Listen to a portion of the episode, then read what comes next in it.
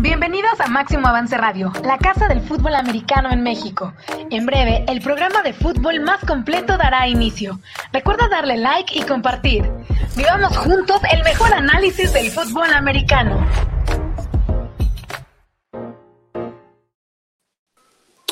Buenos días, fútbol. La verdad es que el día de hoy estamos eh, muy contentos. Quiero saludar primero a Carlos, Marco, Roberto porque es un día, un día especial, un día de evolución para, para el programa y al ratito les vamos a platicar o les vamos a enseñar por qué. Así es que quiero que, que se queden con nosotros esta hora para estar platicando un poquito de temas que nos van a estar pues sorprendiendo, nos están sorprendiendo durante la semana y realmente va a estar polémico eh, el programa. Y aparte tenemos un gran invitado, acuérdense que lo estuvimos eh, promocionando toda la semana. Charlie, ¿cómo estás? Te veo que andas en otro lado, también igual cambiando de sede como, como Marco, pero ¿cómo estás, mi Charlie? Bien, bien, Tyson, ¿cómo andas aquí? Bueno, ando en Puebla, aquí en un hotel, aunque parece la pared como si fuera un padrecito aquí, ¿no? No, me falta mi cerrarme la camisa hasta acá. Y el Marco, ¿cómo andas? Hasta se peinó Martos, ¿eh? Ahora sí nos peinamos todos, ¿verdad? Sí, me, sorprende, me sorprende. ¿qué? ¿Cómo estás, Pedro? Pedro Infante, digo Tyson, perdón, perdón, perdón, perdón. Disculpa. Gracias. Es que con ese bigotito, con ese bigotito. Lo sé, lo sé, lo sé. Casual, te ves bien, te ves, te ves, te ves sexy. si le puede poner ahí abajo en vez de Tylo Babyface, sexy Ty. ¿Cómo estás, Roberto Carlos Tyson? Qué gusto, invitado de lujo el día de hoy y grandes sorpresas, ¿no? Que tenemos en, Buenos Días Fútbol a partir de ahora. Así es, por eso lo decía Carlos, eh, Marco y Roberto, que era un programa especial, porque al final verán a, unas persona a unos personajes que, que son los que están ya detrás de todo esto y queremos presentárselos para que vean ustedes cuál es el proyecto de Buenos Días Fútbol, cuál es la intención de Buenos Días Fútbol y al final es entregarles todo, todo nuestro reconocimiento y, al fin, y, también nuestra, nuestra pasión, ¿no? Que es la de la NFL. y Robert, te veo sudando. vas a saludar o qué? No, ya te voy a saludar, ahí voy, por ti tú eres el más importante. Estabas tomando tu shake, tu shake protein ahorita que estaba viendo. Sabemos que estás tomando aire. ¿Cómo estás, mi Robert? ¿Qué nos tocó hacer el día de hoy? Cuéntame, ¿cuál fue la rutina? lo mejor fue el final, ya sé, ahora sí, ok, bueno. Ah, no, aquí muy contento de estar con ustedes de nuevo esta mañana, allá que Carlos está encerrado, no sé qué hizo para, levantarse esta mañana en el bote. Uh, Martos ahorita le faltó chimpas aquí enfrente. Pero bueno, aquí estamos todos juntos de nuevo. El padre Charlie. Y así es, hay que seguir, ya nomás bien preparadito, toda la corbata. Pero bueno, ¿qué le hacemos? Aquí estamos de nuevo esta semana, un invitado especial a hablar de todo lo que ha pasado en la NFL esta semana, pero con un, gran personaje que es Pablo Viruégano.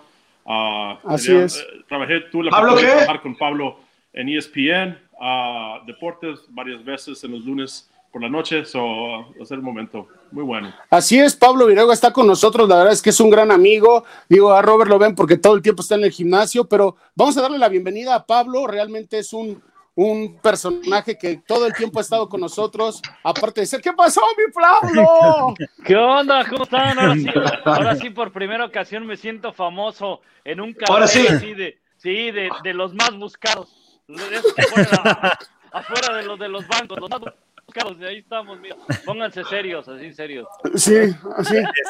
Nada más hay que ver cuánto es la recompensa de cada uno, Pablo. ¿Cuál será la más cara? Yo creo que la de Marco, porque con eso sí me los chingo, pagando sí me los chingo. No, sí, me los mira, puedes, a ver, puede ser dependiendo de la fortuna que haya amasado en el mal Roberto Garza, ¿verdad? O sea, en el Ah, vicio, de- en cuanto a fortuna. Pero en, cua- en cuanto a delitos cometidos, Marco Martos nos lleva, pero por mucho, ¿no? Sí, así es. Oigan, nada más, ahorita se va a conectar también con nosotros Rolando, porque la gente se va a estar preguntando a lo mejor que por qué no está Rolando. Rolando está en una, en una reunión de trabajo. Acuérdense que Rolando está trabajando desde hace muchos años en, en los Arizona Cardinals, entonces él tiene una junta pues, previa con el equipo donde está, eh, que coordina más bien, entonces ahí lo va a aventar ahorita, bueno, va, va, va a conectarse en unos minutos con nosotros para hablar ciertos temas eh, eh, importantes de, de lo que está pasando en la semana también durante la NFL. Y eso es lo que quiero empezar con ustedes. Se rumoraba mucho, se platicaba mucho en el tema de Big Ben, que qué sería Big Ben para, para los Steelers, ¿no? Se da la noticia de que ya hay un nuevo contrato, que le renuevan el contrato a Big Ben. ¿Qué es lo que vamos a ver o qué es lo que esperamos de Big Ben para este nuevo contrato? Sabemos que de 19 millones se bajó a 14 millones, que su- sus bonificaciones van a ser mayores y dentro de sus 18 años de carrera, pues nos ha entregado buenos momentos. Quiero empezar contigo, Charlie. ¿Qué es lo que esperaremos de Big Ben en esta temporada o en este proceso? Porque sus palabras fueron claras. Creo en mi equipo y creo en la capacidad de poder lograr hacer cosas. ¿Qué es lo que estamos esperando, Charlie? Mira, él sigue creyendo, ¿no? El que puede jugar fútbol americano. El año pasado vimos cómo bajó mucho también su nivel por el sistema ofensivo del equipo de los Steelers, puro pase corto, ya no lo veíamos al final de la temporada lanzar largo. Y vamos a ver, a mí me llama la atención porque también trajeron a Dwayne Haskins. Va a ser Rotlisberger el que prepara a Dwayne Haskins. Ojo, a pesar de todo lo que pasó el año pasado, el tema de Haskins es una primera selección. Entonces, ¿cuál es la la idea de, los Steelers, que esté Roethlisberger un año más preparando a Dwayne Haskins o que Roethlisberger realmente sea ese coreback por los siguientes dos años y que pueda llegar al equipo de Pittsburgh. Pero me llama mucho la atención el tema de, de Rotlisberger que regrese después de la temporada pasada, qué es lo que va a pasar en Pittsburgh. Y la línea ofensiva a mí es lo que más me llama la atención. Alejandro Villanueva es este, agente libre, se retira Marquis Pouncey, que era una de las fortalezas de los Steelers. Entonces, más allá del coreback, creo que se tienen que preocupar en otras áreas también. Pablo, tú seguiste a, Big Ben desde los principios o desde su, inicio en la, en la NFL. Sabíamos que pues nunca fue un coreback tan estético que digamos, digo, no tan estético como yo, por ejemplo, cuando jugaba, yo era una persona, digo, tú te acuerdas de mí, ¿no? Fuerte, delgado. No, güey, con el bigotito te ves más estético que nunca. Me, imagino, pero al final, Pablo, de ese momento que estamos viendo, de su mejor momento que vemos a Big Ben, ahora con la reestructura, porque al final pasa lo que nosotros estábamos esperando, ¿no? Que se reestructurara, que se diera en ese sentido para poder tener o poder quedarse en Pittsburgh ¿Qué veremos también? ¿Qué, qué, nivel veremos o qué, nivel piensas que veremos de, Big Ben? Oye, era, era, más estético Edgar Zapata en sus mejores tiempos, carnal. Muy buen coreback, por cierto, y un abrazo a Edgar. Mira, yo creo que Big Ben, eh, lo decía Marco, el sistema no le favoreció mucho porque ellos apostaban por tener un juego terrestre el cual nunca existió, y entonces tuvieron que eh, basarse en lanzar el balón ya sea pases cortos, pases largos, pero yo creo que Big Ben ahorita ya no está para cargar la ofensiva aérea. Ya está en un punto Big Ben en el que tiene que ser cobijado como cualquier coreback, y, Roberto lo sabe y creo que todos lo sabemos. En cualquier nivel del fútbol americano, mientras más cobijado tengas, mientras más, mejor acompañado tengas un coreback, mucho mejor, mucho mejor. Big Ben, cuando llegó a la NFL, ¿se acuerdan? Aquel Super Bowl que ganó, pues él nada más entregaba el balón el pase de anotación de ese Super Bowl, del, Super 40, él no lo lanzó, lo, lanzó Randall L. Pero conforme fue avanzando su, tiempo en la NFL, sí le fueron descargando responsabilidad y sí fue siendo el, eh, el, hombre bien importante, más importante a la ofensiva. Creo que ahorita necesita juego terrestre, creo que eh, necesita de como decía Carlos, reforzar esa línea ofensiva por las posibles dos pérdidas o la pérdida de, de porque defensa ya la tiene. Entonces, yo creo que eso está apostando Pittsburgh y el propio Big Ben. Un año más en el que le pueda mejorar la ofensiva y pueda competir para, ganar un, título, ¿no? Porque definitivamente que, sus años ya están acabando en la NFL. Robert, tú obviamente ya eh, Pablo lo pone como pudiera poder estar peleando o estaría peleando a lo mejor un Super Bowl, pero esta parte es muy importante y la quiero que, que la expreses tú, Robert, por el tema de, de, las posiciones tan complicadas que tiene que haber esa conexión con la línea ofensiva y un coreback se retira Pounce y Villanueva va a ser agente libre, ya lo comentaba este Carlos Rosado, ciertas cosas. Big Ben ha tenido un historial de lesiones, seguirá siendo confiable, podrán ganar un Super Bowl bajo estos eh, aspectos que están pasando ya, ya reestructuró, ya no va a tener a su, core, a su centro titular a su confianza y recordamos esa imagen que en algún momento lo platicamos aquí en Buenos Días Fútbol, donde ellos platicaban y, y se pedían disculpas mutuamente. ¿Dónde ya lo perdiste, güey, es un chingo de preguntas, ya, ya Roberto se fue, güey. ¿Se fue? No, no creo, se está cachando todo. Pero en, punto concreto, Robert, ¿cómo lo ves? ¿Tendrá, ¿Tendrá confianza? ¿Serán competitivos para poder ganar otro Super Bowl? No, mira, la situación es Big Ben es el mejor quarterback que hay ahorita en, en, free agency. En, no, no, hay otra opción para, Pittsburgh. No tienen un backup que pueda tomar el lugar de Big Ben. So, uh, la situación es tráete a, Big Ben, darte un año, año y medio para encontrar el, quién va a reemplazar a, a Big Ben. te da un quarterback que tuvo sus mejores tiempos en los años pasados, ¿no? Vimos a lo que pudo hacer en las primeras 11 semanas y luego vimos el cambio, ¿no? Un, Big Ben poco lesionado, no tuvo las mismas armas alrededor de él, so, claro, todo eso va a afectar el juego de, de, Big Ben. Y sí, no, es un mariscal de campo que puede decir un Drew Brees ahorita que puede lanzar el balón semana tras semana 50, 60 veces porque el brazo no le deja, ¿no? Ah, y cuando pierdes un centro como Marquis Pouncey, es, es, difícil encontrar este tipo de jugadores, ¿no? Uh, que Marquis tiene una carrera muy larga, pro bowler, no cualquiera puede tomar su lugar. So, van a batallar en esa posición. Uh, tuvo varias lesiones este Pouncey durante los últimos años. jugaron con diferentes centros. So, claro, no es, no, nadie puede llenar esos zapatos de, de Marquis Pouncey, pero van a encontrar a alguien que puede dar suficiente para darle la protección que necesita Big Ben. Pero para mí, creo que los gerentes se compraron un poco de tiempo. ¿Qué es lo que va a pasar después de este año? Es uh, darles más repeticiones a Mason Rudolph o, la, por el draft o free agency. So, todo depende de, de aquí adelante qué sigue. So, para, para mí, la opción mejor para ellos era firmar a Big Ben porque no hay alguien más. Ahorita miras a través de la NFL, se está hablando de Watson, de, de Russell Wilson, pero no se ha movido nada. No, no sabemos si van a salir o no y qué son los uh, quarterbacks que son agentes libres. Creo que Alex Smith ahora es una, una opción. Pero miras a, los 32 titulares, ¿dónde queda Big Ben? Y queda dentro de esos titulares. para mí, se compraron un poco más tiempo.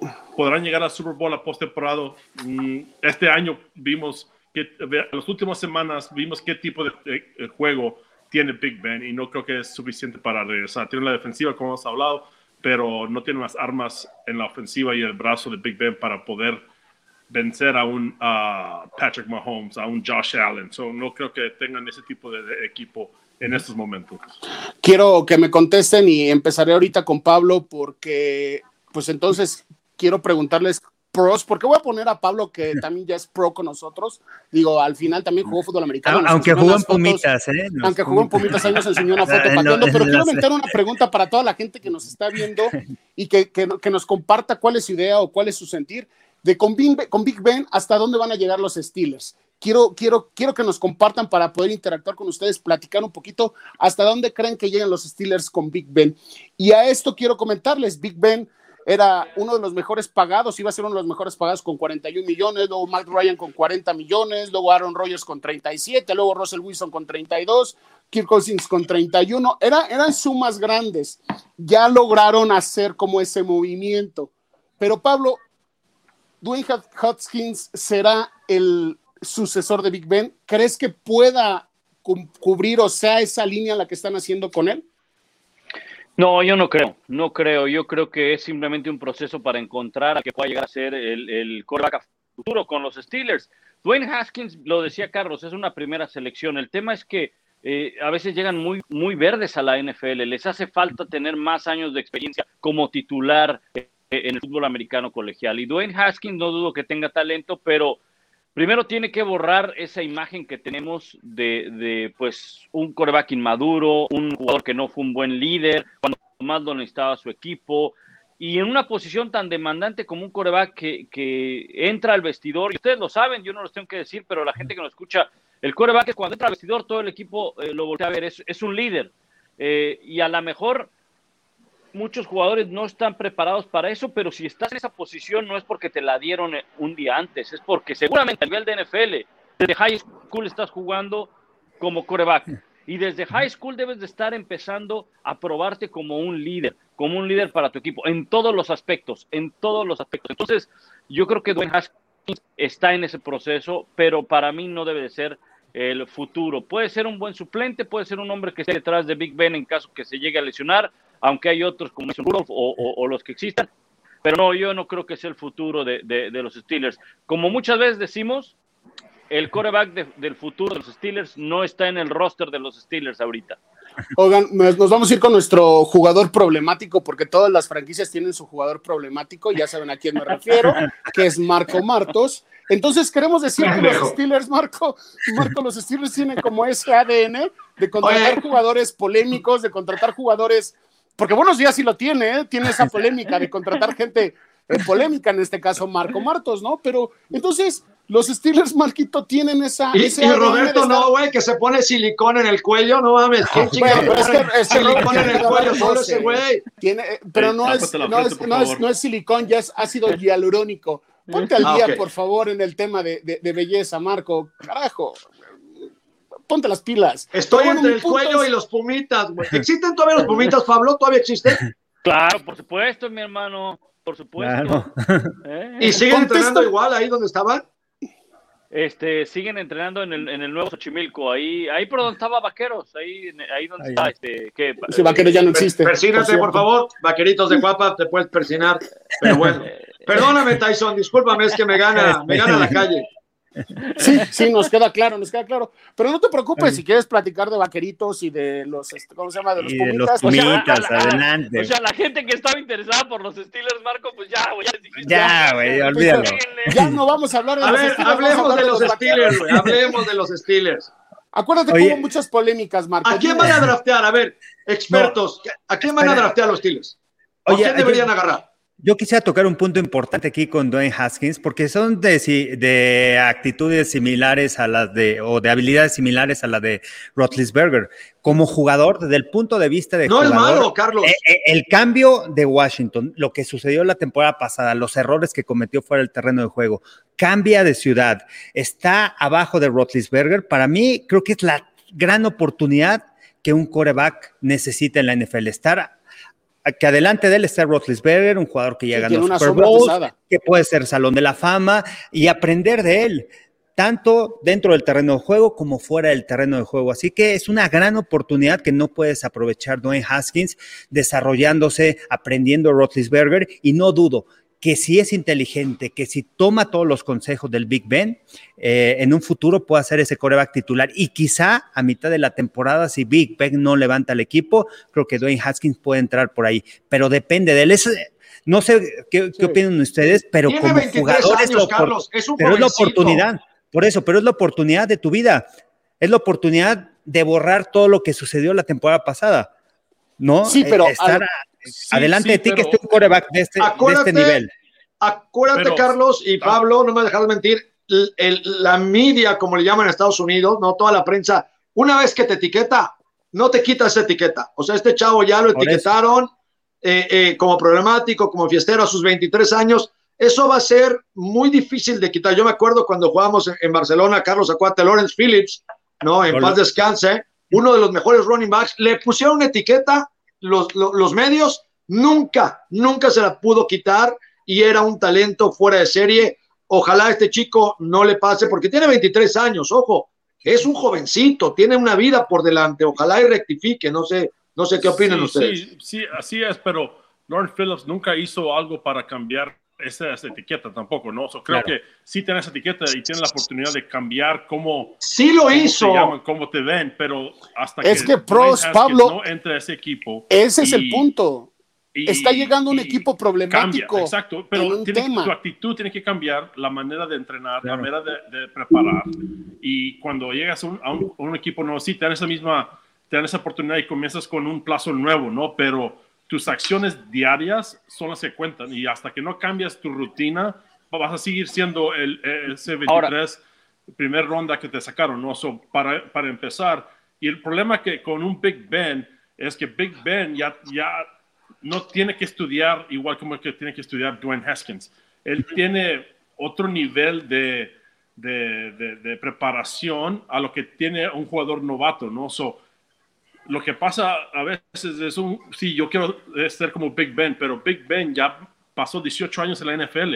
Él tiene, su preparación es muy diferente a la de preparación de un novato. So, para mí claro. hay que tener mucho cuidado también a uh, Dwayne Haskins en no remediar todo lo que hace Big Ben, porque Big Ben claro. ya está en un punto de su carrera que eh, todo es un poco más fácil uh, en aprender en la preparación de semana a semana, porque ya lo ha visto. So, Mira, Haskins tiene que tomar entrenar y preparar diariamente en sus, ah, en las prácticas y fuera del campo para llegar al nivel de un Big Ben, ¿no?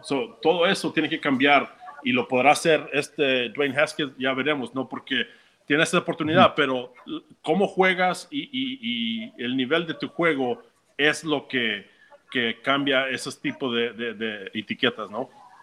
Yo creo que, fíjate, en ese, en ese sentido, lo que decía Carlos es bien importante. Tiene una segunda oportunidad que pocas veces se le presentan a un coreback que cometió un, un error. Todos cometemos errores, ¿eh? Todos cometemos errores. Ajá. Eh, ahora el tema es cómo supera ese error Dwayne Haskins, ¿no?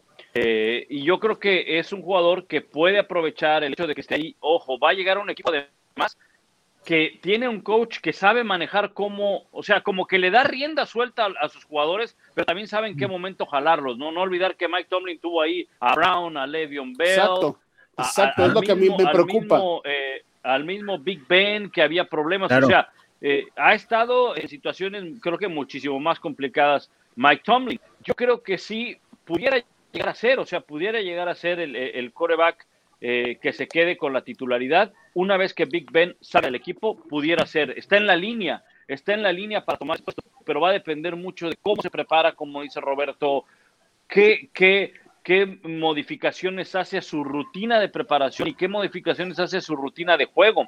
Porque, bueno, Roberto lo sabrá, ustedes lo sabrán que estuvieron en campos ahí. ¿Cómo puede ser que jugadores de NFL que llevan 7, 10, 15 años de repente digan, ¿sabes qué? Creo que tengo que trabajar en el movimiento de mi cadera. Creo que tengo que trabajar en, cómo estoy moviendo el brazo, ¿no? Y dices, ¿en serio, güey? O sea, Llevas siete años acá, eres de los mejores en la liga y todavía tienes que perfeccionar eso. O sea, en serio, ese es el nivel de, de, perfección al que se llega a la NFL, ¿no? Sí, Llevamos años perfeccionando el español de Roberto, güey, todavía no podemos, güey, que trabajar. Oye, y una pregunta para todo rápido. ¿Ustedes creen que Big Ben vaya a ser ese mentor, eh, el mentor de, de Dwayne Haskins? Chingado, que tome preocupado por estar sano, ¿no? ¿Ustedes creen eso? Yo creo que sí. Porque muchas veces ¿eh? no, ¿eh? No, no, no, no, no, no. Yo creo que, yo creo que Carlos, y estoy de acuerdo. Estoy, mira, hay algo bien interesante que dijo Ryan Clark, que yo siempre lo tengo muy presente. Lo dijo apenas hace en la, temporada del año pasado. Jugador de los Steelers, precisamente, Ryan Clark.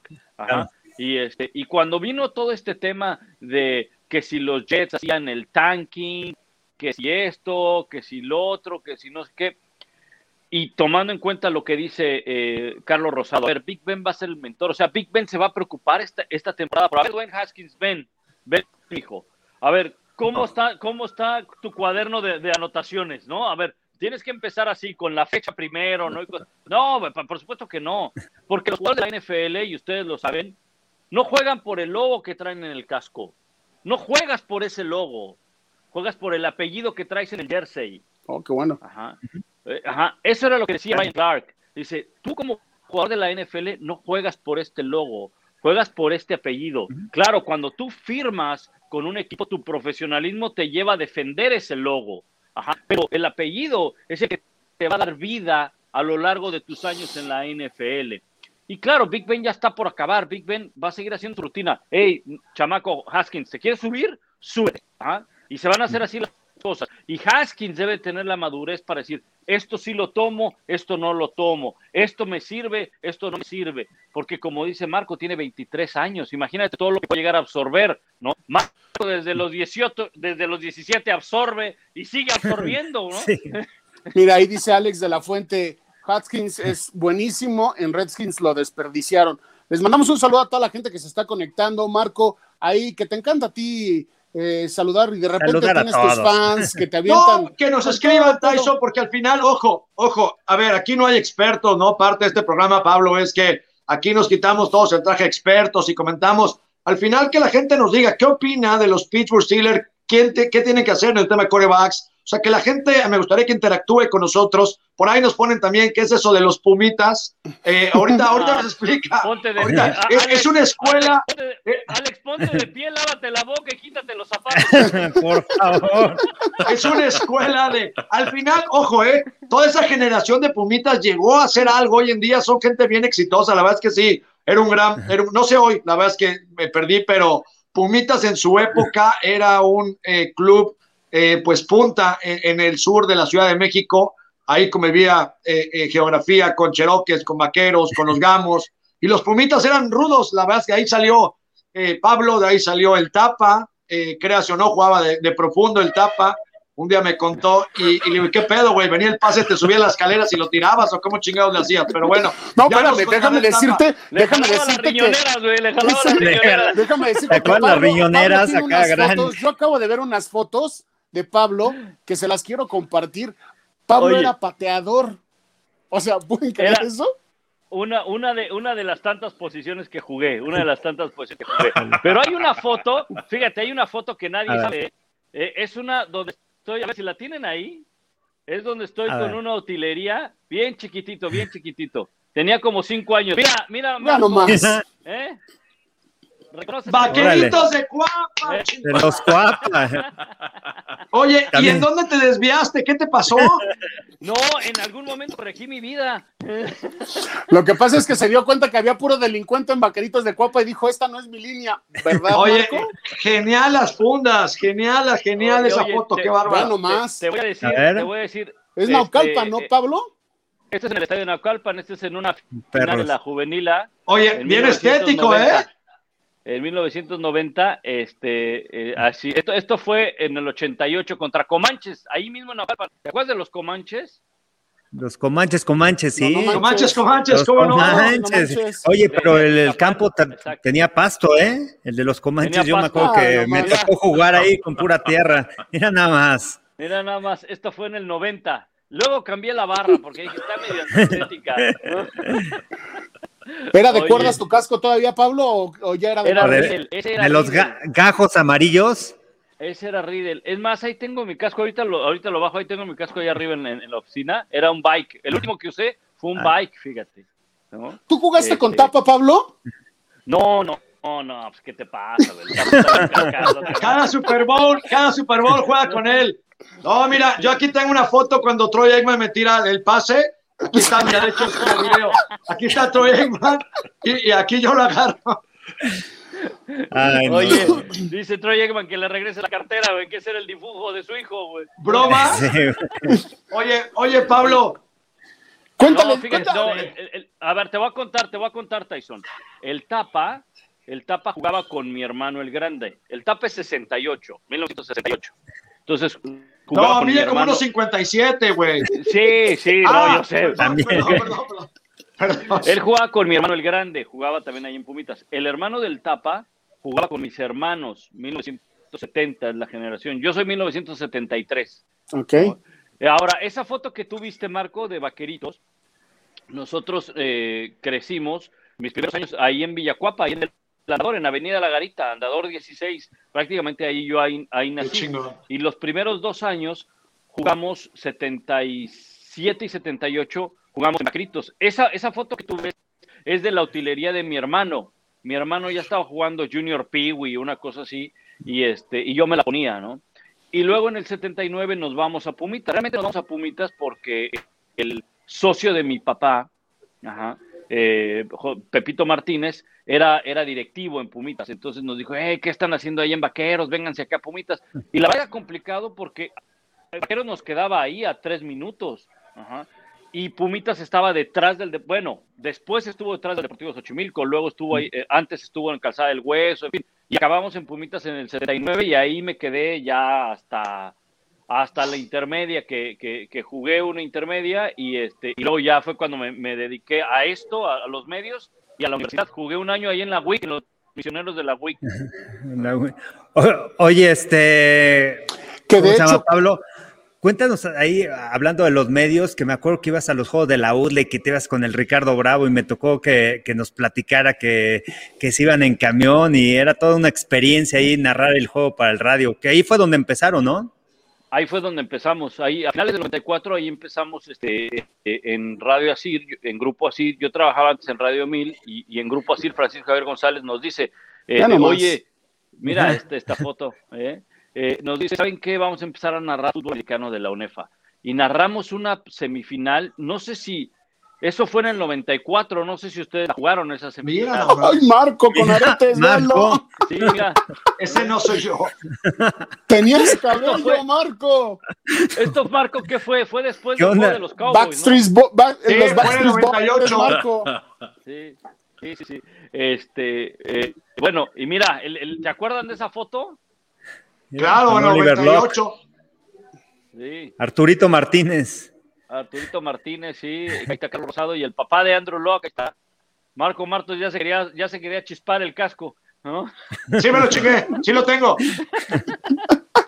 Oye, no, pero a finales del 94 empezamos a, a- a transmitir la UNEFA, una semifinal que se jugó ahí en CU y fue Borregos del TEC de Monterrey contra Águilas Blancas.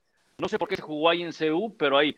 Y ustedes jugaron la semifinal contra Cóndores allá en la, en la UDLA, en el 94. Y ahí empezamos Ciro, eh, eh, realmente sí, yo. Ricardo Bravo se unió para la temporada del 95 ahí para, para porque empezamos al final del 94 y la- las aventuras para ir a la UDLA eran espectaculares. Narrábamos desde un andamio, güey. Nos subíamos un se movía esa cosa, güey. O sea, era, era de que era, era casi casi como que firmar un seguro de vida cada vez que te subías. Pero ahí, ahí nos tocó narrar, pues, prácticamente la carrera de ustedes, de Carlos, de, de Marco, y más adelante me tocó narrar la de la de Rolando y luego la del Tyson, ¿no? La verdad es que sí tienes un gran trayecto y también tenemos muy buenos recuerdos en algunas. Bueno, yo tuve la fortuna de, de poder cubrir un Super Bowl con Pablo. La verdad que nos, nos moríamos de frío, fue un Super Bowl demasiado hel- helado, pero también tuvimos la, la, la, la, fortuna de convivir eh, en, en muchos programas dentro de ESPN. foto. En esa foto, me acuerdo perfecto porque tuvimos que hacer labor social, Pablo, ¿te acuerdas? Ahí a Sí. pelar unas lechugas y hacer un buen de cosas, pero que nadie quería y nos metimos una divertida porque creaban unos, unos desayunos para, para, para la gente eh, con ciertas especificaciones. Entonces, bueno, ahí en un Sports Center, ahí estaba Ciro, ahí qué buena foto. Pablo, estaba Lalo. Este, la verdad es que sí son muy, muy, muy buenos recuerdos. Y también, pues, obviamente, con Robert, ¿por qué no, verdad? tener, tener ahí. Ve eh, nada la- el pedazo de traje de ¿Quién es el- Roberto. quién- quién ganó ese uno contra uno, Robert? Lo mandé al, Pablo, lo mandé al protocolo de la conmoción. experiencia- la Lo mandé al experiencia de los protocolo de conmoción. Lo mandaste al protocolo de Bajando el conmoción. casco. Sí, ¿No, ¿No les llegó la multa? Ah, por cierto, Marco, No. ya, llevas- ya tienes dos Oye. multas, ¿eh? Llegaste un minuto antes, entonces ya llevas dos, entonces recuerda que es tu chin chin. Porque Sí. Roberto, Roberto lo tiene, lo tiene anotado, ¿eh? Oye, Pablo, cuéntanos la, la- las anécdotas que en los Super Bowls que nos juntábamos ¿Cómo, allá, cómo este, acabamos jugando? Tochito hablando del rundown. A ver, este, nos compartíamos el rundown de Fox y de ESPN, Oye, esa, esa, esa es muy buena de, de, de, de Carlos, porque mira, es en esto precisamente, ahí, ahí, ahí en Nueva Acá. York, ahí en Nueva York, En Nueva este, York. están ahí los de, los de Fox, ahí está Carlos y está el Tapa, este, el Tapa es el chiquito, no van a pensar que lo agarramos Chiquito. por el metro, es el Tapa. ¿Qué pasó? ¿Qué pasó, Pablito? Pablito. También está Gonzalo, ¿eh? Es el del medio. Y Gonzalo, ¿verdad? Y es que Sí. Ricardo, ¿verdad? Ricardo García, sí. Sí, Tenemos- Ricardo García. estás Bueno, viendo que tenemos a un, a un muchacho que está criado en las calles, calles y tú aventando oye, esas sí, palabras en doble sentido. Por Sí, favor, cierto, muchacho, se me olvidaba. Pablo. Oye, eh, bueno, te voy a contar. Una noche estamos en Nueva York y nos ponemos de acuerdo, le, le hablamos a, a Ricardo Bravo. Le digo, ¿qué onda, Tirus? ¿Qué vas a hacer? Y me dice, vamos a cenar. Eh, vénganse, jálense. Le digo, sí, me dice, sí, vamos a cenar con unos de Fox, pero jálense, vénganse. Ah, pues órale, está bien. Y nosotros estamos, no me acuerdo qué cosa, el tapa y yo, y ahí vamos donde está el Tirus, ¿no? Eh, Ricardo Bravo es el Tirus, y llegamos, era una, era una, era una cena, eh, pero con todos los de Fox, o sea, con los directivos de Fox, o sea, no eran unos cuantos de Fox, no era, no era Carlos Rosado, no era, no, no, no eran, o sea, una cena pesada, y nosotros entramos, y este, y entonces el, el todo el Tirus, venga, siéntense, y nosotros, no, carnal, creo que no, creo que no está bien que entremos en esta cena, y en eso ya, no, mejor nos vamos, y le saco así de, de, de, de la chamarra y les digo, oigan, si quieren, aquí está el rundown, güey, pues pásame tu rundown, y vamos compartiendo rundown entre Fox y ESPN y todo eso. Pero, pero eh, eh, bu- buenas anécdotas, muy buenas anécdotas, porque con Tirus lo, lo conocimos desde hace pues, mucho, desde el 95, y luego se va dando que Carlos está ahí y, Y, bueno, al final pues es un círculo muy pequeño, ¿no? Sí, la verdad es que sí hay muchas, eh, muchas anécdotas y una en particular, Pablo y, Marco, que el año, el año, ¿eh? el programa pasado lo decíamos, que Marco la quería contar forzosamente y le dijimos, espérate, deja que la cuente Pablo, deja que la cuente Pablo. Pero dice, no, que no sé qué, que medio cartucho, pero, pero quiero que lo quemes tú, este, Pablo. ¿Qué pasó con ese día con, con Marco después de que terminó el, el Super Bowl? Bueno, fue el, eh, ustedes saben, las acreditaciones no te dejan entrar, o sea, tienes restricciones las acreditaciones del Super Bowl, ¿no? Y nuestras acreditaciones dice que no puedes entrar al campo no puedes entrar al campo. Y entonces terminamos de grabar todos los Sports Centers. Es más, por ahí hay una foto donde estamos precisamente ahí. Eh, eh, ahí, ahí está, es esa, mira, esa. ¿Te Marco? entonces, entonces, había pasado ya mucho tiempo, mucho, o sea, ya había acabado el partido, todo, y vamos bajando y vemos un, un túnel que te lleva al campo, ¿no? Y dijimos, ¿qué onda? Pues nos metemos, ¿no? Va, órale. Ya no Pero Ciro dice, yo nunca he estado, Ciro, Ciro comentó, yo nunca me he metido al campo, después no nos dejan. Ah, sí, sí, sí, no, nunca he estado, pero es que, y ya estaban los detectores estos de, código de barras, ¿no? O sea, donde tenías que llegar con tu aplicación, y, pero ya parece entonces, imagínate cuánto tiempo había pasado que ya los habían quitado. Entonces prácticamente la entrada era así, libre, ¿no? Pues vamos a... estaba un policía. Ajá, y entonces nos metimos, pasamos, no te hago el cuento largo, pasamos y en el centro del campo, una de las empresas que se encarga de la organización del estadio y logística del estadio, hace como que una recepción para todos sus empleados acabando el Super Bowl. Entonces, de repente estamos ahí y vemos que empiezan a, llegar con, con cubetas de cerveza, con una barra con vino, con champán. Nosotros, oye, ¿qué onda, no? Para esto traíamos un balón que era el que habíamos usado en la escenografía. Y entonces de repente empezamos a ver que todo el mundo empieza así como que a lanzarse balones que tenían y cerveza y que no sé qué. Y cuando me lo vemos, Marco ya con cuatro cervezas así. Órale muchachos, atiéndanse, suéltate el balón, que no sé qué. Empezamos a jugar tochito.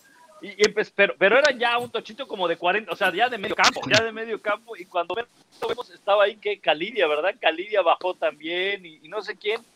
Y este, y hasta, hasta Lalo Varela, Lalo Varela estaba ahí y dice Lalo, no, es que yo no sé, porque Lalo no toma, ¿no? Y dice, no, yo, este, no. Eh. Ándale, échate, Marco, échate una, échate una Lalo.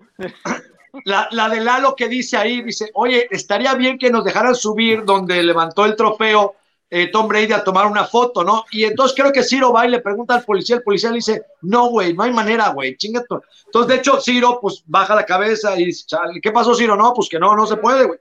Y entonces le digo, a ver, Lalo, ¿te quieres tomar la foto? No, pues estaría padrísimo, a ver, aguántame. Ya yo con el policía le digo, ¿cómo estás? Bien. Perdón, es que tengo los ojos llorosos, pero ¿ves a ese chico que está ahí, el que no tiene cabello? No sabemos cuánto le quede. No sabemos. No sabemos si este es su último Super Bowl o no. Y su sueño, ¿sabes? Es que se suba ahí a tomarse una foto, porque puede ser el recuerdo de su vida. No, pues que se suba, güey. ¡Ey, pandilla! ¡Déjense, güey! todos corriendo, güey.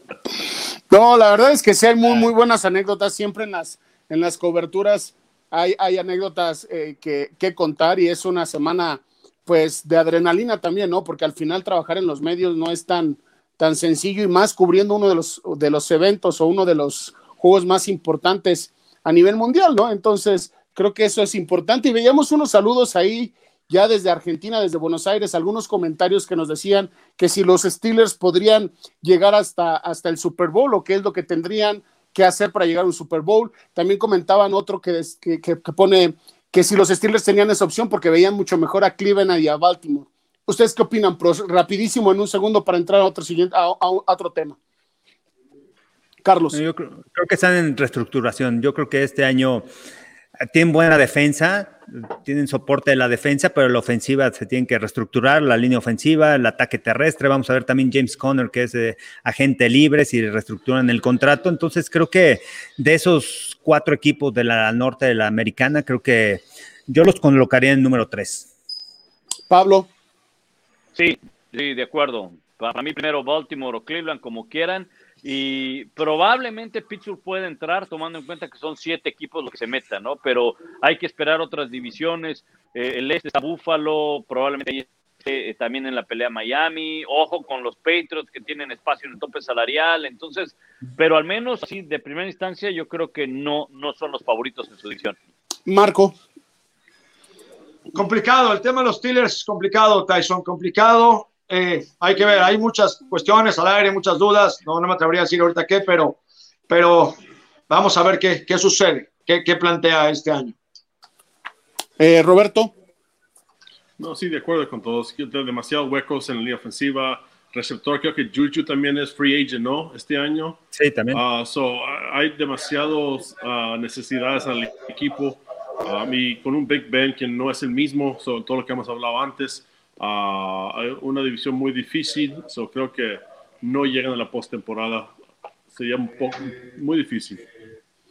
Pues la verdad es que sí, yo también veo complicada esa situación. Una de la, una, la primera, a que más me preocupa es el tema de la línea ofensiva. Sabemos que Big Ben ha corrido, ha tenido un tema sobre las, sobre las lesiones y eso es lo que a mí me preocupa. Tampoco los veo como, como contendientes para un Super Bowl. Será un equipo incómodo, pero al final no los veo. Vamos a pasar a otro tema polémico, pros, porque la verdad es que eh, esta, esta sensación de no saber a dónde llegaba, de qué es lo que iba a pasar, eh, y, triste con un mensaje que avienta a toda la, a toda la nación de los Tejanos eh, de Houston.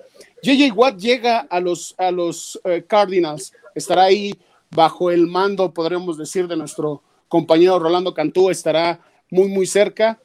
¿Cómo, ¿Cómo se imaginan que haya sido esta negociación? ¿Cómo se imaginan que haya pasado esta situación para que llegara JJ Watt a los Cardinals? Porque hay un, hay un previo tweet de, de, un jugador que estuvo con él en los Texans y que quiero empezar contigo, Carlos, que le dice, acabemos lo que empezamos. ¿Qué crees o cómo te imaginas esa negociación?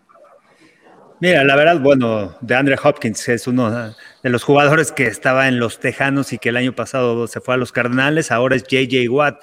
Aquí mi pregunta es, ¿qué versión de JJ Watt vamos a ver? ¿Si esa versión del 2012 al 2015 en donde era líder de capturas o los últimos años en donde de repente juega una temporada completa y el otro año no termina la campaña?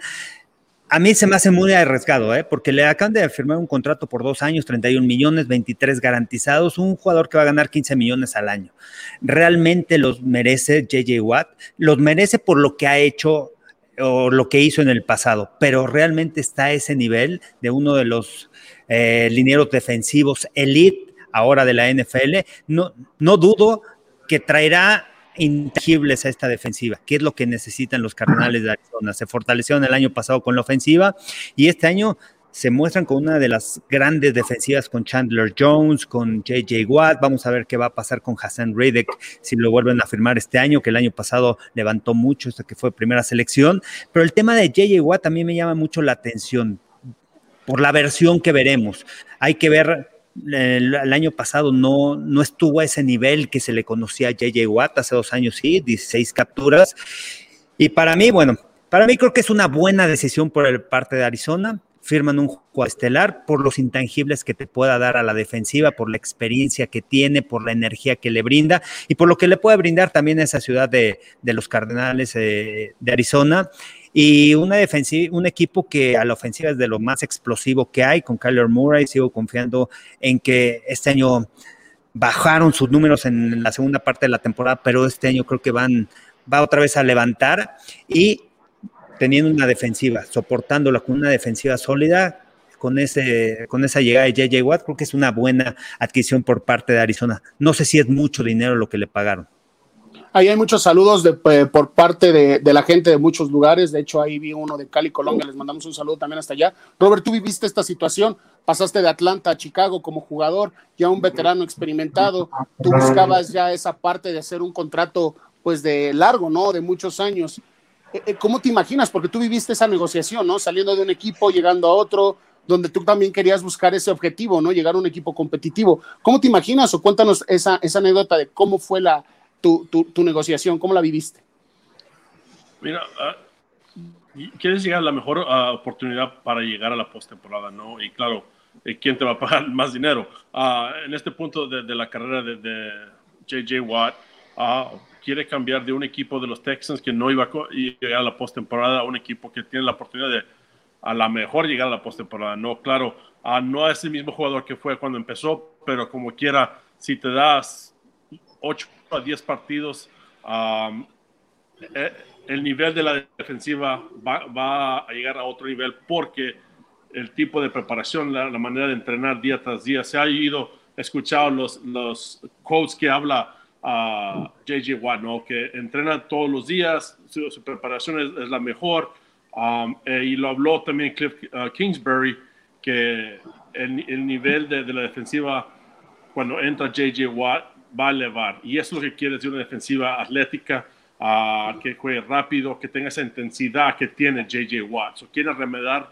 el tipo de juego que tiene JJ Watt. So, para mí, creo que fue una decisión uh, fácil para ellos porque lo que habló Carlos, ¿no? De los, uh, intan los intangibles, lo que, lo que trae alrededor, el tipo de líder que es, la manera de entrenar, de, de, aunque esté lesionado, va a practicar.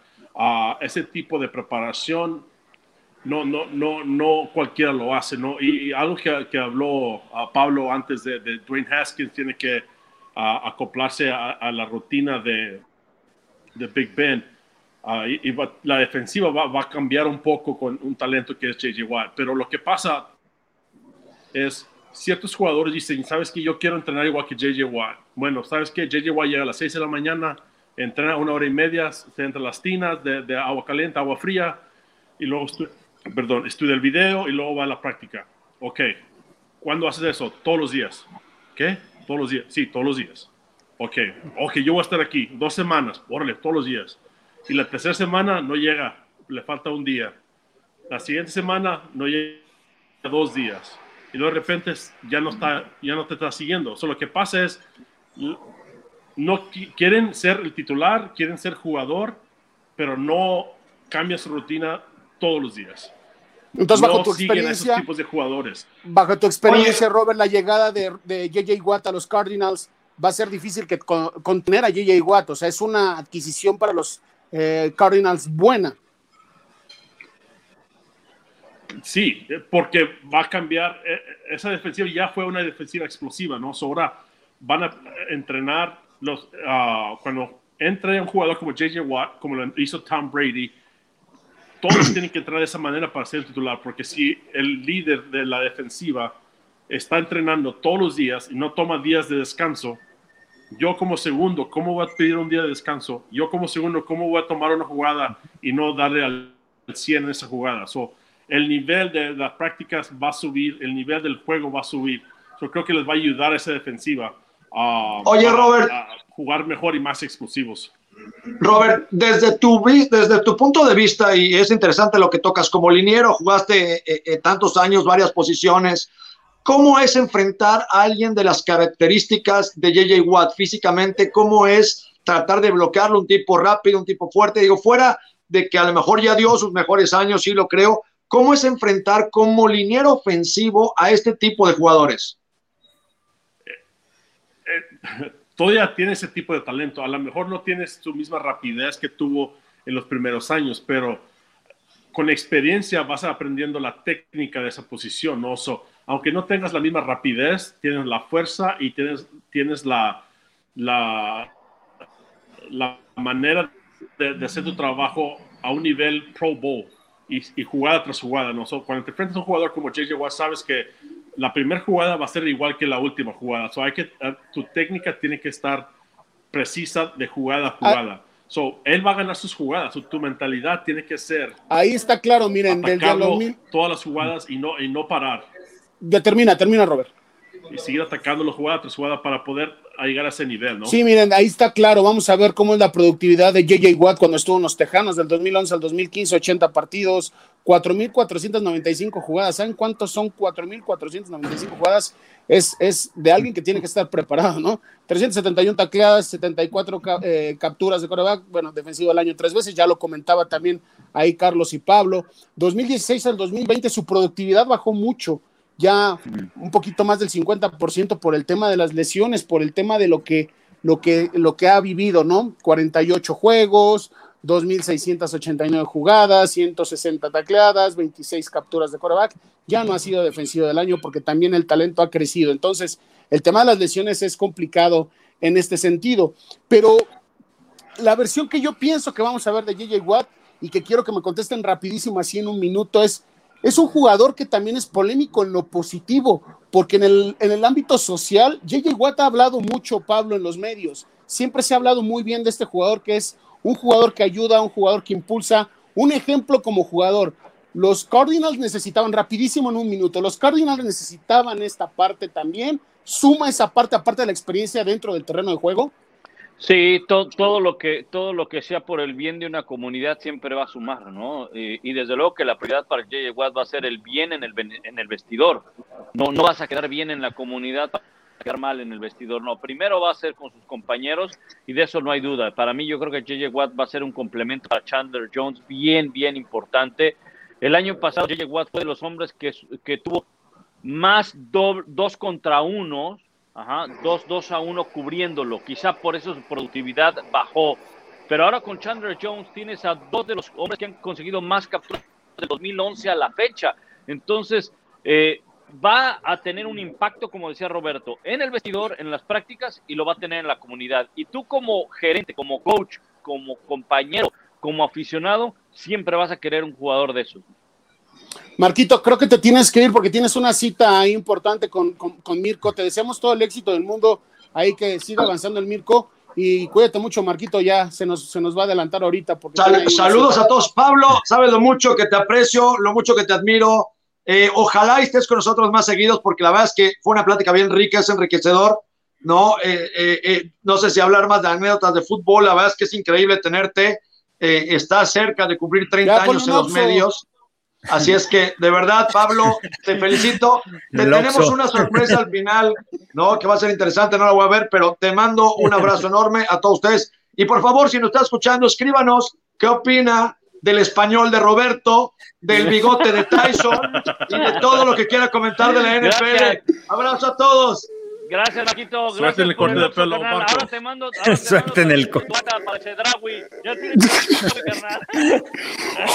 ah, nos vemos, Marco. Oigan, aquí hay un punto también muy importante. Ya, ya creo que eh, habíamos tocado esto, esto del tema de la, pues de la, de lo que puede aportar JJ Watt, pero dentro de la, del oeste de la NFC va a haber defensivas dominantes, va a haber defensivas explosivas que puedan eh, marcar un rumbo de esta división, ¿qué defensiva creen que sea la más competitiva en el sentido que le ayude mucho más al equipo, a su equipo?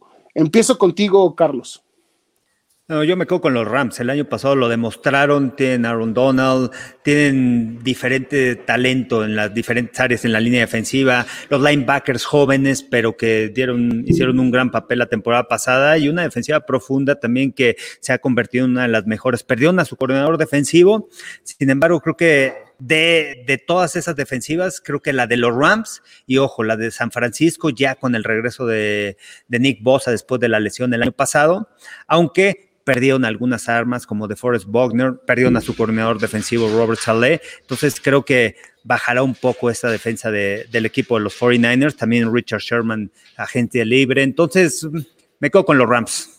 Robert, tú como centro sabemos que tienes que estar conectado completamente con el coreback, se habla también de la salida de Russell Wilson por parte de los, de, de, de, los Seahawks, hay un rumor muy fuerte ahí, pero tú como centro, que es una de las posiciones que también tiene que leer muchas defensivas, ¿qué defensiva crees que se complica? Porque la llegada de JJ Watt va a sumar mucho a los Cardinals.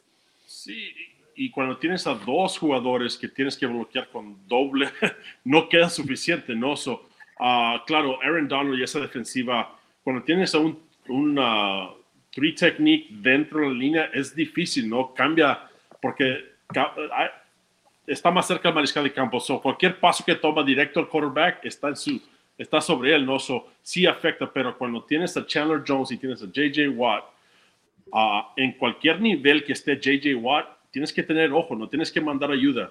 Pero ahora dejas a Chandler Jones uno a uno, es difícil, ¿no? Cuando tienes a dos esquineros, dos defensive ends que te pueden afectar y cambiar el juego semana, con, semana tras semana, es difícil, ¿no? Y una, y a Peter Baker, so, cuando hablas de las armas completas, yo creo que si llega a un nivel JJ Watt cerca de lo que fue, tiene que hablar de, la defensiva de los Cardenales, pero si no, entonces tienes que hablar de Aaron Donald y los Rams. So, para mí, cuando miras ahorita que un, JJ Watt que esté en su mejor momento, puede ser los Cardenales.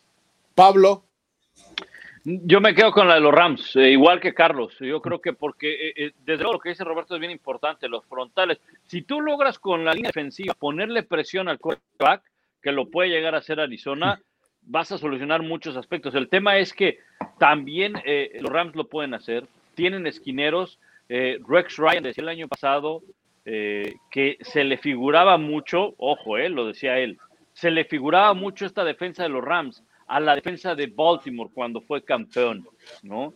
Eh, obviamente, quizá la de los Ravens sea mucho mejor, esa es eh, discusión de, otro tiempo, pero para mí la de los Rams, o sea, lo que necesitaba los Rams es algo más del lado ofensivo y quizá ya lo tienen con Matthew Stafford, ¿no? Entonces es una defensa bien interesante, muy agresiva, con eh, presión en los costados, presión en el centro, backs defensivos que te pueden cubrir muy bien el pase eh, en eh, el personal o en el man to man. Entonces, para mí es, una defensa la más completa que hay en esa división.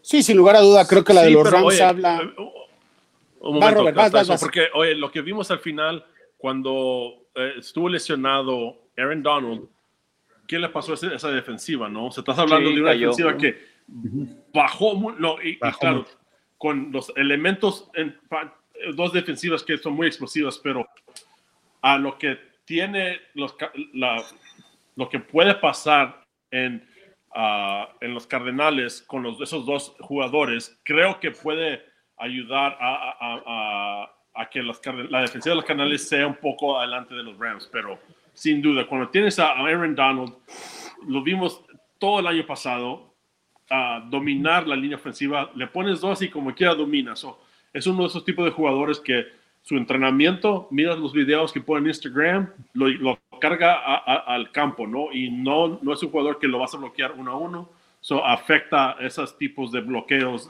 ah, semana tras semana.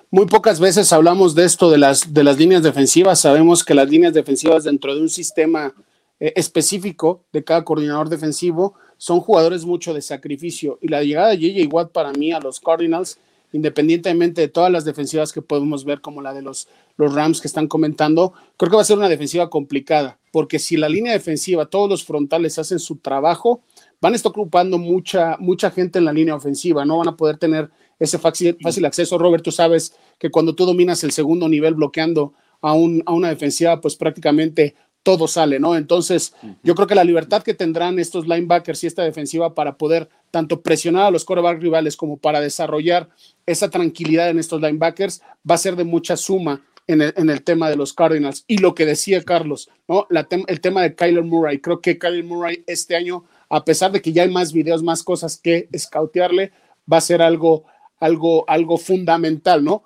Creo que los Cardinals tienen una gran oportunidad de todo lo que le suma un solo jugador, porque lo hemos visto ya en la NFL, que llega un jugador y suma mucho, ¿no? Y, fíjate, reforzando lo que decía Carlos hace un momento, que, que al final de la temporada Carlos Murray bajó un poco, eso no quiere decir que, que, que, que esté acabado, ni mucho menos. La cosa es reinventarse. Y yo creo que eh, yo tenía muchas dudas con respecto al sistema ofensivo de Clinsbury, al, al éxito que puede tener Carlos Murray. Más allá de lo que ocurrió en esta temporada, lo que hizo en su año de novato, llegar con un coach nuevo, con sistema a la NFL y hacer lo que hizo Carlos Murray, de que tiene proyección para los siguientes años. Lo único a mí es que creo que, como bien dices Tyson, hubo más video, se conoce, este es un deporte y la NFL es que se estudia constantemente, o sea, Oye, ¿ya te diste cuenta que el pie derecho en tercera oportunidad y tres lo pone un poquito más atrás que un poquito más adelante? ¿Ya te diste cuenta de eso? Entonces, o sea, no solamente es, a ver, ¿qué hizo en tercera y 15 en la yarda 20? No, o sea, ya no, ya vamos a un, tema de que, mira, en cuarto down no se amarran las agujetas, casi, casi, ¿no? O sea, entonces, creo que Carler Murray llegó un momento en el que lo estudiaron tanto, estadísticamente, porque yo sé que los números son fríos y habría que ir un poquito más allá, pero nada más en cuanto yo vi estos números me llamó la atención algo. La ofensiva de Arizona en los últimos siete partidos pasó de ser top 10 en los primeros nueve juegos a ser número 24 de la NFL. O sea, ya no producían puntos, ya no anotaba puntos la ofensiva. El quarterback rating bajó de Kyler Murray. ¿Qué trajo como consecuencia? Últimos siete partidos, dos ganados, cinco perdidos, cuando en los primeros nueve este equipo había estado ganando y tenía un récord positivo. Entonces, ahí donde vienen los ajustes, ahí donde es donde en esta pretemporada lo sabemos es cuando el coach dice, oye, a ver, ¿qué hay que modificar? ¿Qué hay que cambiar? Porque mira, funcionamos bien la primera mitad, pero la segunda mitad ya no funcionamos tan bien. O puede ser porque tenías lesionados, o puede ser por, muchas cosas, o puede ser porque el rival ya te estudió muy bien. Oigan, rapidísimo, así en un minuto, rapidísimo, quiero que, me comenten. Se habla mucho, eh, Carlos, eh, eh, Robert y Pablo, del tema de, de, Prescott, bueno, de Dak Prescott en el tema de los, de los vaqueros, pero también lo de Russell Wilson. ¿Ustedes qué creen que opinan? Rapidísimo, en un minuto, Pablo. Bueno, yo creo que Russell Wilson, Dallas tiene una gran oportunidad de llevarse a Russell Wilson. La cosa es que Russell Wilson quiera salir, porque él no ha querido salir. ¿Por qué? Porque le va a salir más barato que Dak Prescott. Le va a salir más barato que Dak Prescott y no hay duda que es un mejor coreback. Ojo, no estoy diciendo que Dak Prescott sea un mal coreback, porque mucha gente de inmediato piensa que es un mal coreback. No, para mí es un buen coreback Dak Prescott. Lo que pide Dak Prescott en cuanto a salario no es una locura es lo que cuesta un coreback en la NFL. O sea, tú quieres tener un coche con cuatro puertas eléctrico que te hable, que te respire, que entonces le vas a tener que pagar a ese coche. Lo que cuesta Dak Prescott es lo que vale en la NFL. Dak Prescott no puso los salarios. Hubo otros locos que dieron millones de dólares y mucho dinero y Dak Prescott lo único que está diciendo, hey, esto es lo que cuesta.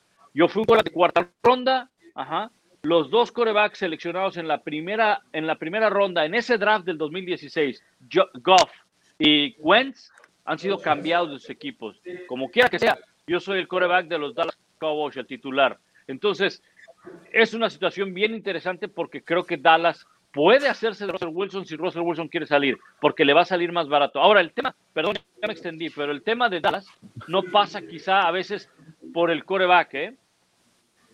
Si Wilson o, Prescott, no hay duda, Wilson es mucho mejor que Prescott. Prescott es un buen coreback, tiene mucho potencial. El problema de Dallas es su defensiva. Y ese es, ese es tema de otro programa, ¿no? Es muy mala. tres programas. Charlie, Charlie, rápido. Bueno, creo que ya, no escuchamos. Se ya, lo escuchamos dormí, Charlie. Robert, Robert ¿tú qué piensas? A ver, Cuando lates del carro que respira, se perdió.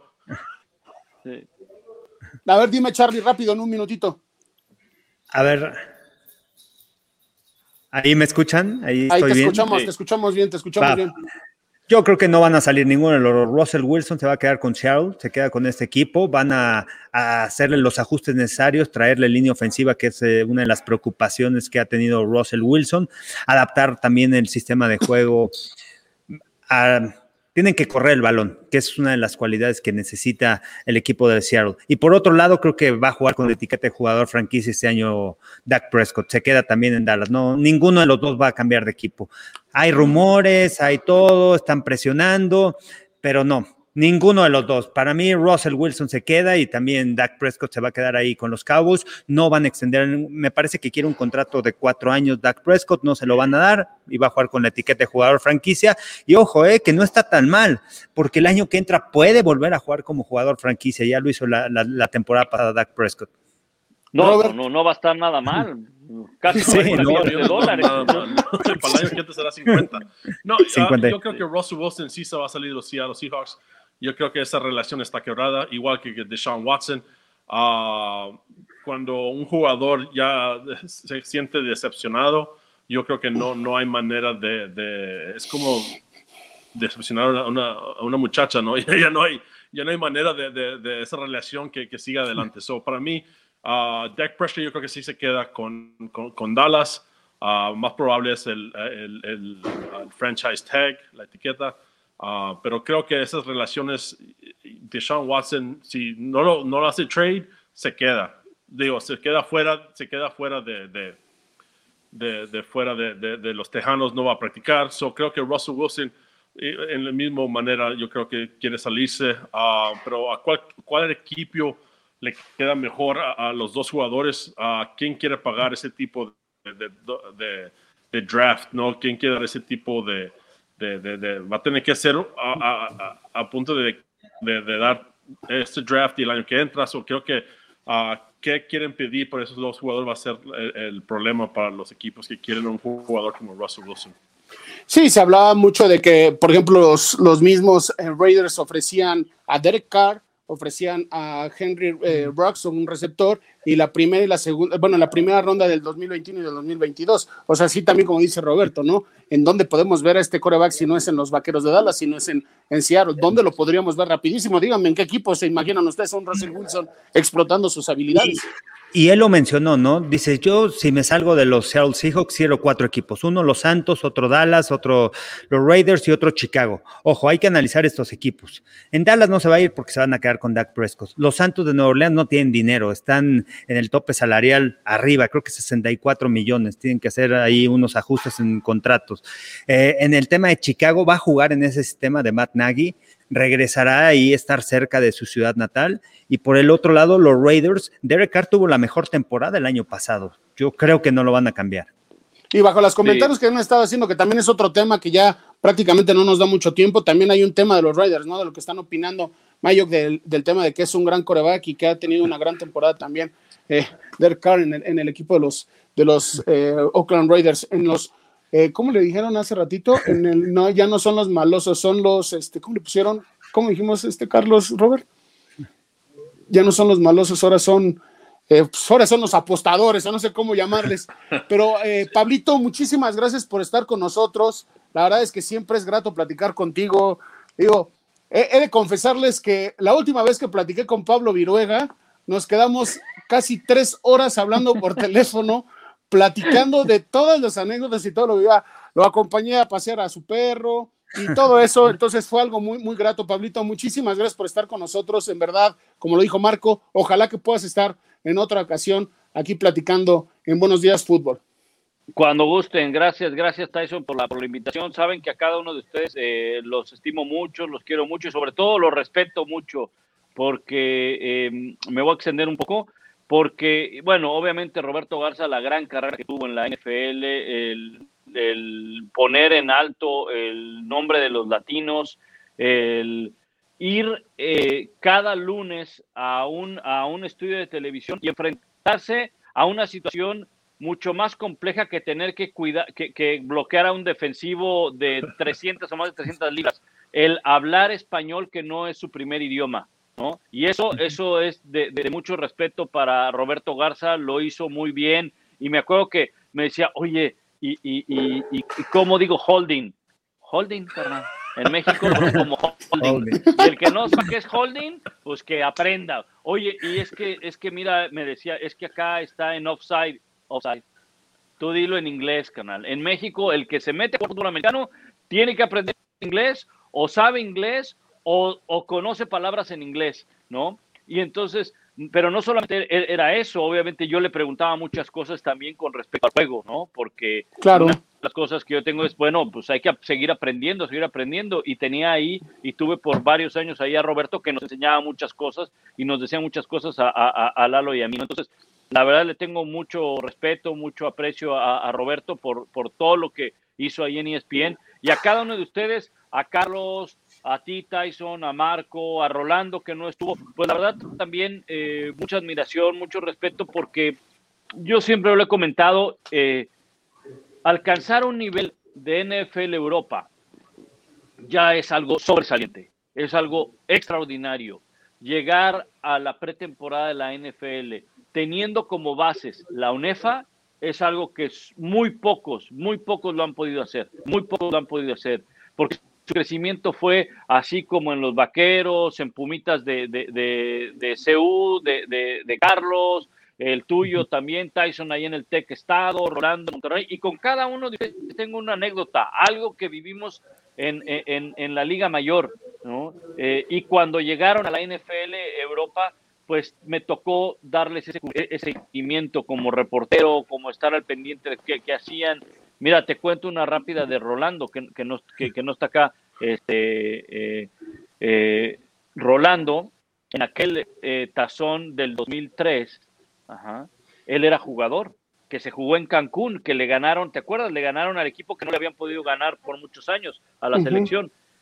Y Rolando estaba en el terreno de juego y escucho que está hablando en inglés. Y entonces en eso me detengo estaba haciéndole de traductor a los papás de Juan Won, que Juan Won en ese momento lo acababan de firmar los desesperados, el equipo de, de Arena, de, de ahí en Dallas. Ajá, con, y estaba Avesano ahí. Y Rolando estaba de traductor. Y lo que, lo que sucedió más adelante, ¿no? Que Rolando acabó en la NFL Europa y con el equipo de los Cardenales y siendo elegible en, un partido. Entonces, todo eso a mí nadie me lo cuenta. Yo lo vi, yo, lo, yo, vi lo que ustedes trabajaron por alcanzar esa meta NFL Europa, NFL. Y la verdad es algo que lo respeto mucho y lo admiro mucho porque salir de la ONEFA y llegar hasta esos niveles, muy poco lo puede contar. Así es que la verdad, muchas gracias eh, Tyson, gracias Carlos, gracias a Marco, que ya se fue a atracar como es costumbre. Y, este, y ahí me saludan a, a, al buen... Eh, Rolando Cantú, que seguramente lo, lo tendremos oportunidad de, de, ver más adelante. ¿no? Y así como lo dice Pablo, tenemos muchos sueños y uno de nuestros sueños también es hacer crecer a la familia de Buenos Días Fútbol, hacer que este programa para ustedes sea pues de lo, de lo mejor, pasen un rato agradable. Gracias a Ani porque está ahí en el tema de las redes sociales, a Paul por el tema de, de, de, ayudarnos también en la producción. Y quiero presentar específicamente a dos personajes que son los, los eh, que están detrás de todo esto, que ya se están sumando. Uno es Gonzo, a ver si lo pudieran ahí poner o switchar dentro de la, de la, ¿cómo se llama?, de, de, de, nuestra pantalla. Y el otro, el otro personaje que quiero que le demos la bienvenida porque también se suman es Fernando Salvador. Fernando Salvador estuvo eh, mucho tiempo en ESPN como, como productor de NFL y Gonzo está como productor de Fox Sports. Entonces, si nos los pudieran poner ahí la producción rápido para nada más saludarlos este, y, y decirles que, pues que muchísimas gracias. Ahí está mi Fer. Este, muchas gracias Fer, por sumarte a este, a este proyecto. Ahí está Gonzo. Son, está Gonzo. son los dos personajes o los, los dos no, personajes son, que están. Son, son los que manejan de, los hilos negros de esta mafia. todos. Son los que mueven todo. son los que Así mueven es. todo. No, saludos, sí. saludos, qué gusto. Me da, me da mucho gusto ver, ver a Gonzo, por supuesto a Fer, me da mucho gusto verlo este, incorporado y todo eso. Qué bueno, les deseo lo mejor y ya saben, cuando gusten, Nada más es cosa de prender un, un, un, botón y listo. ¿No? Pues muchísimas gracias, familia de Buenos Días Fútbol Fair. Bienvenido. Gonzo, muchas gracias. gracias. Carlos, Robert, estamos en, en, contacto y nos vemos, nos vemos dentro de ocho días, diez y media de la mañana en Buenos Días Fútbol. Cuídense mucho, bye bye. Cuídense.